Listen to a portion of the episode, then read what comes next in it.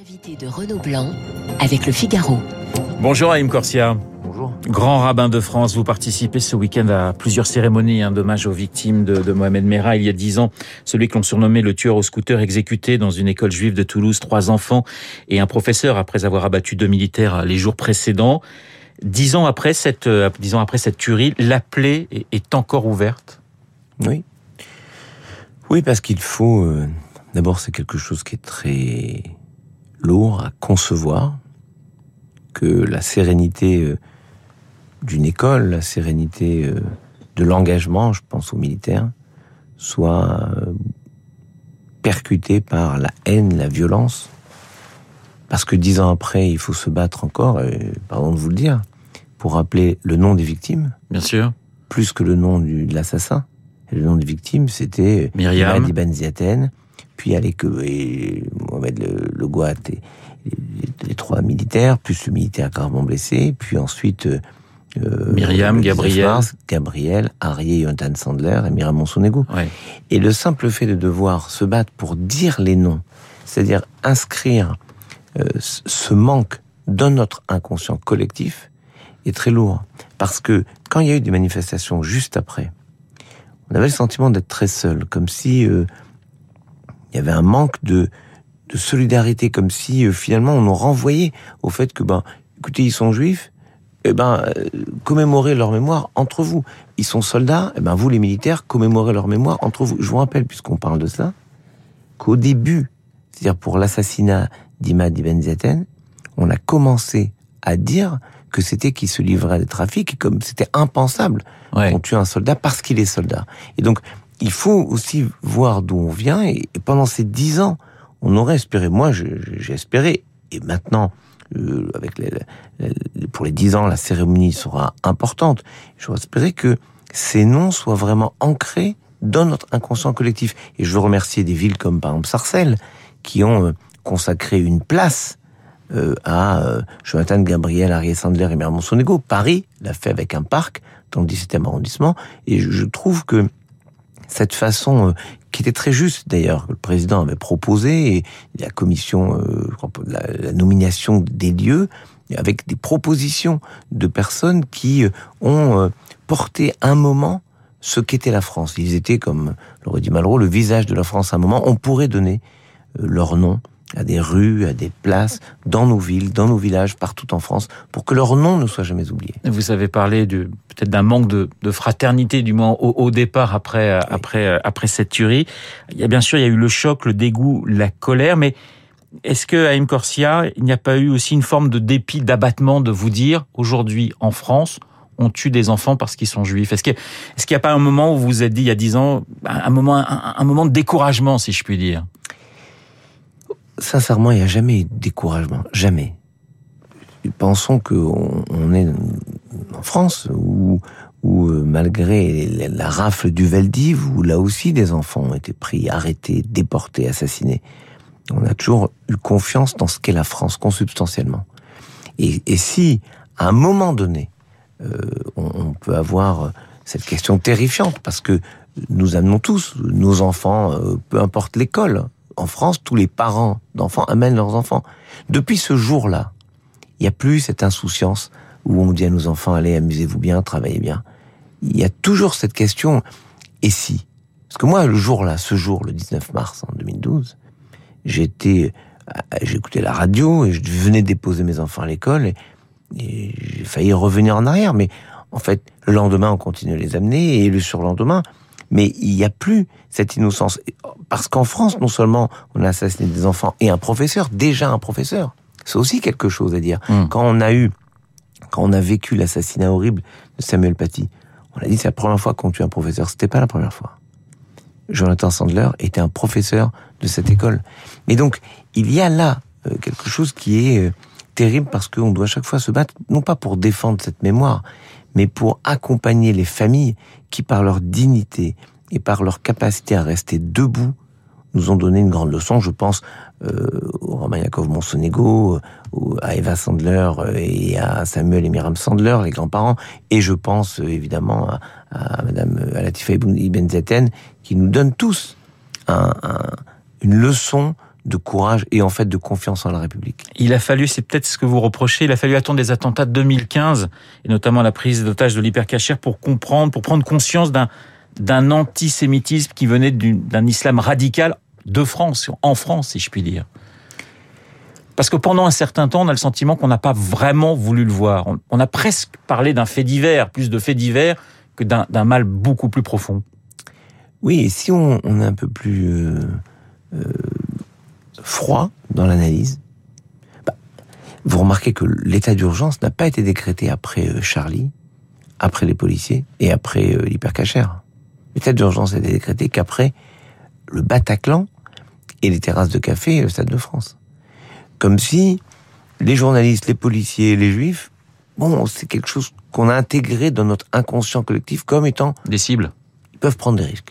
Comme si c'était les paratonnerres de la société. Hmm.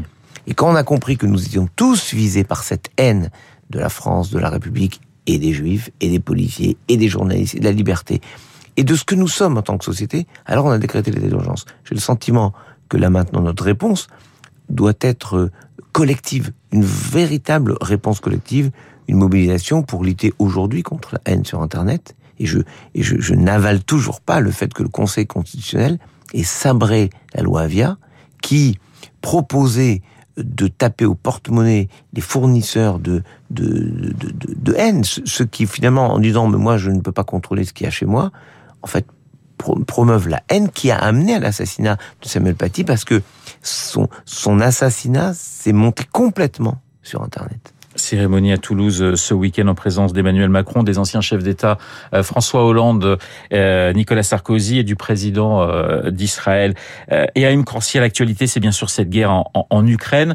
Vous voyez la très forte solidarité des Français avec le peuple ukrainien, des, initiatives pour accueillir ces Ukrainiens qui fuient leur pays en guerre. Ça dit quoi de notre pays? Ça dit, c'est étrange parce que je, pensais en, en écoutant votre remarquable journal à 7h50 là. Le journal imprévisible de Marc Bourreau. C'était incroyable, Idir. Oui. Il a mis et, et c'est un chanteur qui chante. Euh, il est mort il y a un an et demi. Il chante les nostalgies de tous les pays. Et une autre de ses chansons qui s'appelle Pourquoi cette pluie, dont les paroles sont de Jean-Jacques Goldman. Et il dit j'ai froid mon pays, j'ai froid. Et on se rend compte maintenant en France, c'est comme ça que je le perçois, que ce pays, l'Ukraine, lutte, résiste et en fait, ça vient rencontrer notre rêve d'avoir toujours été des résistants. En France, on a résisté, ou on aurait aimé résister. On n'a peut-être pas assez résisté, mais on s'est construit dans l'idée que la, pointe de la flèche de ce qu'est la République, l'engagement, c'est la résistance. Dans mon bureau, je suis grand de France, mais pas de rapport, mais dans mon bureau, j'ai le portrait de Jean Moulin. Et j'ai le portrait de Massoud. Des résistants. En fait, quand on voit un pays comme l'Ukraine qui résiste, et qui réussit. Je rappelle que vous avez été aumônier hein, dans les armées euh, dans les armées françaises, que vous avez notamment été à Sébastopol, euh, dans le grand cimetière euh, militaire français. Parce que parce que par ailleurs je suis secrétaire général du Souvenir français et on s'occupe des tombes des morts pour la France. Nous avons des soldats morts pour la France partout dans le monde. On a des cimetières à Beyrouth, on a des cimetières à Saint-Jean d'Acre, on a des, on a le général Caffarelli qui est enterré à Saint-Jean d'Acre et à Sébastopol, on a des dizaines de milliers de, de, militaires, tout comme dans tant et tant de nécropoles euh, en France. Et, et ça dit quelque chose de notre inconscient. Finalement, ce peuple qui résiste, il est aussi ce qu'est l'Europe, qui doit résister à toutes les tentations de d'affaiblissement, à toutes les tentations que que Peggy aurait si bien décrit en parlant d'âme habituée. On peut pas s'habituer à ce que, décrivait si justement La Fontaine, non, la raison du plus fort n'est pas toujours la meilleure. Vous citiez Aïm Corsia, le journal imprévisible de Marc Bourreau. Ce 18 mars c'est une date historique et pour la France et pour l'Algérie. Il y a 60 ans, euh, jour pour jour, ont été signés hein, les accords d'Évian qui allaient aboutir à l'indépendance de l'Algérie. Votre mère est née à Oran, euh, votre père, pardonnez-moi, est né à Oran, votre mère à Tlemcen, si je me ne trompe pas. Et la vôtre à Bonn, je Et la mienne, effectivement, aussi en Algérie, de l'autre côté de la Méditerranée, à Bonn. C'est une date importante dans votre histoire personnelle, dans l'histoire évidemment du, de ces deux pays, mais dans votre histoire personnelle, c'est une date importante. Moi, je suis né après. Vous êtes né un an après. Oui. Ouais. Euh, vous un peu plus un peu plus tard, mais euh, je crois que c'est aussi le moment euh, peut-être qui fait souffrir, mais au moins les choses sont faites, les choses sont dites. Et à ce moment-là, il n'y a pas encore les drames terrifiants d'après du 5 juillet 62 à, à Oran, etc. Et euh, j'ai vu la semaine dernière une exposition incroyable à l'Institut du monde arabe. Avec des photos de deux pardons. Exactement. Oui. Et ces textes de Kamel Daoud, qui sont bouleversants. Et on voit les accords déviants, euh, où euh, on voit les délégations qui, qui rient, qui, qui ont emporté une forme de, de d'écho à ce que disait Kamel Daoud dans, votre, euh, dans ce même journal de, de 7h50, quand il disait « Nous sommes un peuple qui rêve depuis mille ans à, être, à être indépendant. En fait, il y avait une sorte d'aboutissement de l'histoire. Moi, je me dis, peut-être que cette génération de, de, de 62 à, à maintenant, euh, qui, avait peut-être du mal à accepter certaines choses, maintenant, euh, on doit pouvoir aller de concert euh, dans des dans des questions de, de fraternité. On ça reste quand même difficile à M. Corsia aujourd'hui des deux côtés vous de la ne faites jamais, Vous ne faites jamais la paix avec des gens que vous aimez. Vous faites par nature la paix avec des gens que vous avez combattus.